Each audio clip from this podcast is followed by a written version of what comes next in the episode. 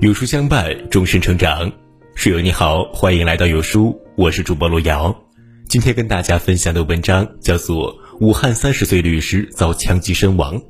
现场视频曝光后，更气人的事情发生了，一起来听。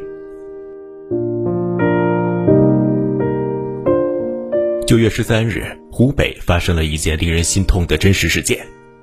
十点十五分，武汉一家法律维权服务中心里。三十岁的薛律师正在和往常一样工作，一个男人忽然拿着枪走了进来，他一言不发，径直走向薛律师，对准他的脸开了一枪。薛律师瞬间满脸鲜血倒地了，周围人吓坏了，惊慌错愕间，行凶者转身跑出了门。被击中的薛律师来自甘肃农村，在武汉上大学，二零一五年毕业后就留在了武汉工作，出事的地方就是他的单位办公室。行凶者熟知地点，目标明确，初步判断是蓄谋作案。据说从进门到逃跑一共不到两分钟。中枪的薛律师很快被送去抢救，可惜伤得太重，到医院时他的呼吸和心跳都没有了。抢救的医生说，凶手这一枪直冲头部，一击致命，子弹穿入了颅脑，目前还无法取出，要等法医解剖鉴定。这一突发惨案令人震惊之余，也十分揪心。而案发现场更令人揪心的是一个女孩子，在视频里，她撕心裂肺的哭喊，崩溃的站都站不稳。最开始有报道说，这个女孩子是薛律师的女朋友，案发之前两个人正在筹备结婚。后来有亲戚证实，薛律师已经结婚一年多了。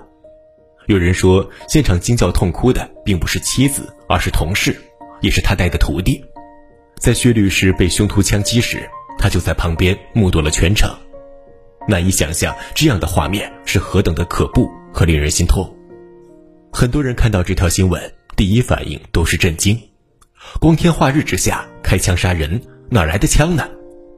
有目击者说，行凶者手上拿的枪长约五十厘米，像是一把喷子，也就是霰弹枪。这是一种长枪，近距离杀伤力极大。而新京报记者后来证实。凶徒拿的是一支自制的土铳，这是一种管型土造火器，专用于近战。枪从哪里来？目前还在追查。凶徒开枪后，大摇大摆地走出了门，他把枪塞进一只网球拍套里，在马路上抬手拦车，想上车逃走。第一辆车糊里糊涂地开过去了，车主都没有反应过来。第二辆车经过的时候，凶徒举起了手里的枪，表示危险。车主一时减了速，但也没有停车。两次拦车失败后，凶徒看到路边停了一辆白色宝马，直接拉开后门上了车。车主是位男士，本来正在看手机，忽然看到上来一个拿着枪的人，吓得立马跳车逃生。然后凶徒自己开着劫来的车逃跑了。当然，光天化日之下，众目睽睽之中，一个杀人凶手是不太可能顺利逃掉的。一个多小时后，武汉警方就抓住了他。此人姓雷，四十七岁。他说自己和薛律师有纠纷，心生不满，所以开枪行凶。是什么纠纷呢？据中国新闻周刊报道，雷某是一家工程公司的法人。去年五月，薛律师接受四位申请人委托，向法院请求查封雷某的公司，并冻结了雷某共一百二十四万余元的银行存款。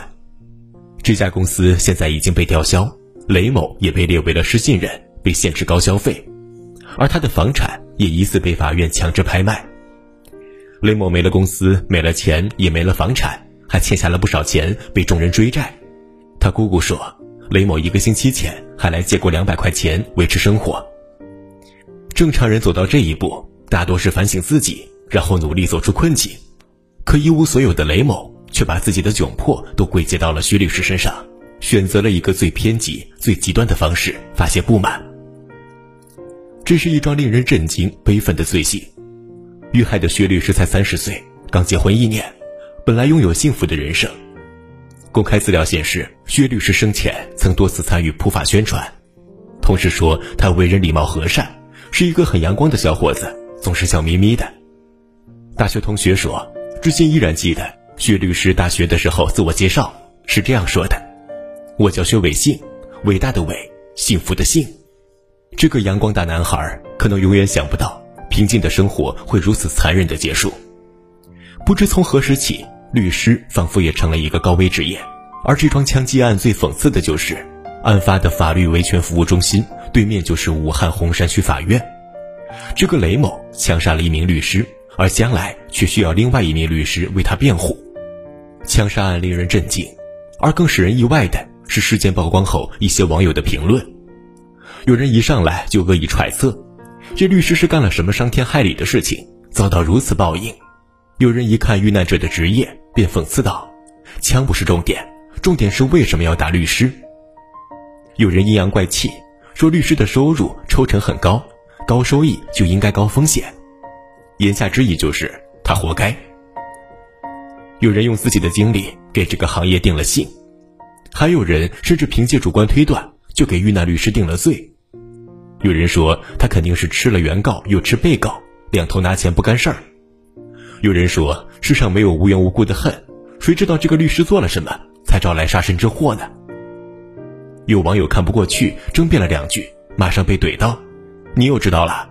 希望有一天事情摊你身上的时候，你也能这么善良。”甚至还有人夸赞起了凶手：“快意恩仇，无非鱼死网破，敬你是条汉子。”是拥有什么样的三观？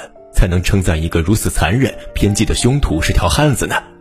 如果我们因为正常工作站在别人的对立面，对方直接拿着枪来找你解决问题，你会是什么感受呢？这些三观扭曲的评论点赞都不低，让人看了不寒而栗。他们仿佛在评论一个电影的情节，完全不觉得这是一件真实发生的枪击案。他们想当然地套入了自己的人生经历，带着对一个行业的偏见和仇恨，蔑视一个年轻的生命。没错，一个行业里总会有部分人缺乏职业操守，令人生厌。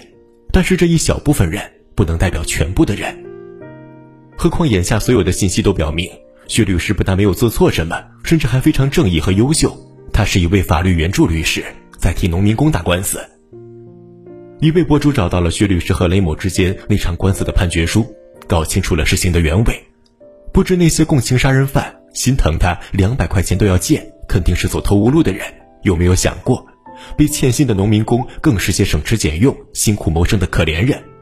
薛律师是农村孩子，父亲也常年在外打工，他们一家人又凭什么要遭受这样的劫难呢？退一万步讲，一个人即便有错，也应该有法律制裁他。如果人人都这样粗暴野蛮、快意恩仇，自己来决定正义的话，那这个世界会变成什么样子呢？简直难以想象。有人就有江湖，有江湖就有纷争。社会需要法治，正义需要通过法律才能获得维护。所以，将来在法庭上依然会有律师为雷某辩护。你杀了我，但我依旧要为你辩护。这不是维护你，而是维护法律，维护真正的正义。一旦法律被践踏，那倒霉的就会是每一个人。所以，越是事不关己的时候，我们越应该理性、客观的去看待和评论。人活于世，谁都会有不如意，我们每一个人都需要学会如何看待和解决自己的不如意。点个再看吧，愿我们更理性，社会更安定。朋友们，我们共勉。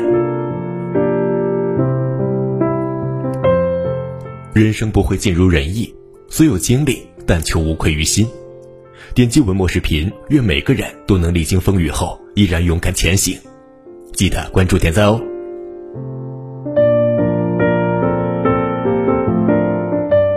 好了，今天的文章到这里就跟大家分享结束了。如果您喜欢今天的文章，或者有自己的看法和见解，欢迎在文末留言区和有书君留言互动哦。想要每天及时收听有书的暖心好文，欢迎您在文末点亮再看。觉得有书的文章还不错，也欢迎分享到朋友圈。欢迎将有书公众号推荐给朋友们，这就是对有书君最大的支持了。明天同一时间，我们不见不散，拜拜。